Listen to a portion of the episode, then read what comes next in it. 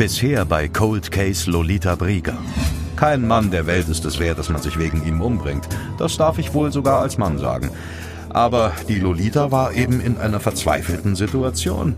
Das ungeborene Kind in ihrem Bauch und dann die kühle Abfuhr ihres Geliebten. Am Abend des 3. November 1982 kam es deshalb in Lolitas Wohnung zum Streit. Sie verlangte die Ehe, um nicht als alleinerziehende Mutter dazustehen. Jupp hielt hingegen an der endgültigen Trennung fest. Der Streit war so laut, dass auch die Nachbarn ungewollt davon mitbekamen. Es gibt natürlich konkrete Anhaltspunkte dafür, das ist auch unbestritten, dass ein, ein mögliches Geldangebot im Raum stand. Und aber wie das hätte vonstatten gehen sollen, das ist rein spekulativ. Zumal äh, es ja so war, offensichtlich, zumindest haben das Zeugen gesagt, dass sie dieses Angebot abgelehnt hat.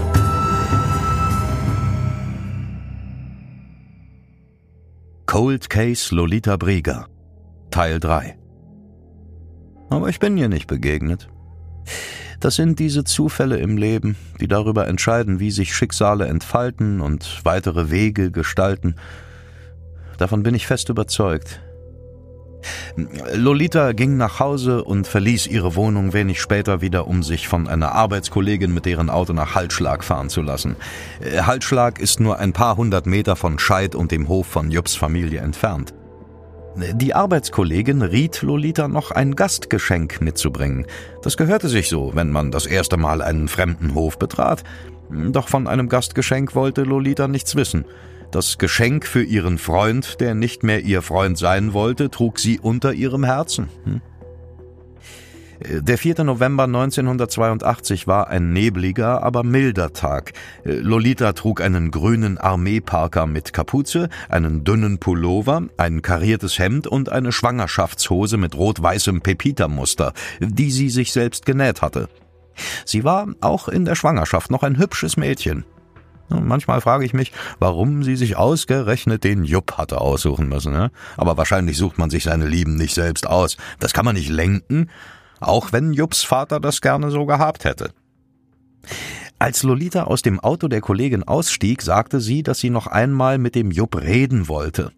Über ihre Liebe, das ungeborene Kind und die Zukunft. Und um sich auf das Gespräch einzustimmen, wollte sie die letzten Meter zu Fuß gehen. Der Feldweg, der zum Hof von Jupps Familie führte, war steil. Auf halber Strecke blieb Lolita stehen, um kurz auszuruhen und über ihren Schwangerschaftsbauch zu streichen. Es war ungefähr 14 Uhr. Ein Auto fuhr auf der Straße vorbei. Lolita hob den Arm und grüßte ihre Schwägerin. Sie war der letzte Mensch, der Lolita lebend sah. Danach blieb Lolita verschwunden. Zwei Tage später klingelte bei ihrer Mutter in Frauenkron das Telefon. Lolitas Vermieterin rief an, um zu berichten, dass Lolita nicht nach Hause gekommen wäre und auch nicht zu ihrer Arbeit in der Näherei erschienen war. Daraufhin machte sich Lolitas Schwester mit einem Zweitschlüssel auf den Weg nach Jünkerath.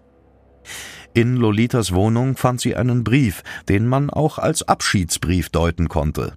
Obwohl er keine Anrede enthielt, war klar, an wen er gerichtet war.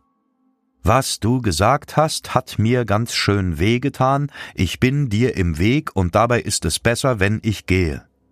Du willst ja einen neuen Anfang ohne mich und dein Kind, ich liebe dich, es grüßt dich dein letztes Stück Dreck. Drei Tage später, am 9. November, meldete Lolitas Mutter ihre Tochter bei der Polizei als vermisst. Eine große Suchaktion wurde gestartet. Ich habe da auch mitgemacht, obwohl ich es schon irgendwie unheimlich fand. Man durchstreift ja keinen Wald, weil man glaubt, dort jemanden lebendig zu finden. Ne? Andererseits gab es auch die Möglichkeit, dass Lolita irgendwo gestürzt war und sich verletzt hatte. Vielleicht kam sie von dort, wo sie war, nicht mehr alleine weg. Doch wir fanden niemanden in den Wäldern unserer Umgebung. Lolita blieb verschwunden. Bei der Polizei hielt man natürlich auch einen Selbstmord für nicht ausgeschlossen. Man konnte den Abschiedsbrief so deuten. Doch man konnte ihn auch so deuten, dass Lolita die Eifel verlassen hatte. Ich habe mir oft den Kopf darüber zerbrochen, warum sie diesen Brief geschrieben hat.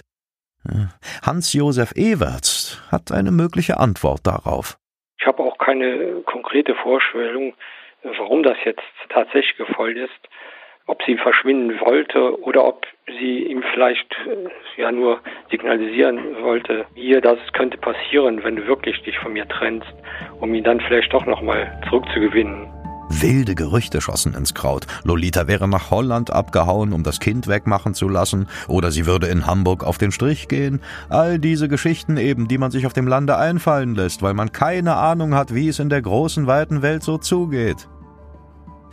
Ein Busfahrer sagte aus, dass er Lolita am Tag nach ihrem Verschwinden noch in der Nähe von Jupps Hof gesehen hätte.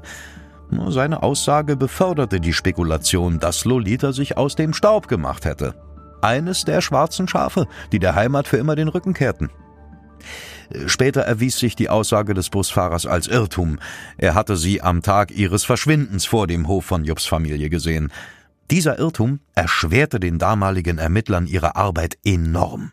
Allerdings gab es damals eine Zeugenaussage, die sich zeitlich falsch eingeordnet hatte, also wo der Zeuge sich vertan hatte. Und man musste deswegen davon ausgehen, dass nach diesem Weg, den Lolita zum Hof gemacht hat, sie nochmal gesehen wurde. Und diese Aussage hat sich erst in unseren aktuellen Ermittlungen dann nochmal relativiert dass es für die damaligen Ermittler eigentlich eher sich so dargestellt hat, dass sie nach diesem Hofbesuch nochmal lebend gesehen wurde und es dann tatsächlich in Richtung eines ungeklärten Verschwindens gegangen ist.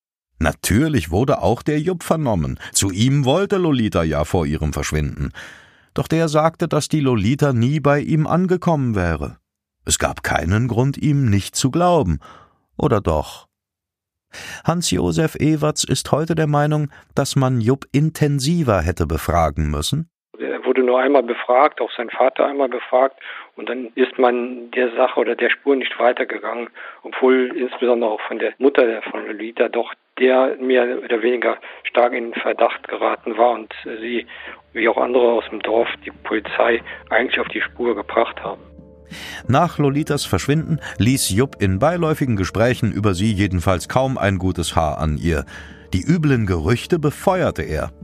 Ihren Namen nannte er nicht mehr, sondern sprach nur noch von das Frauenmensch.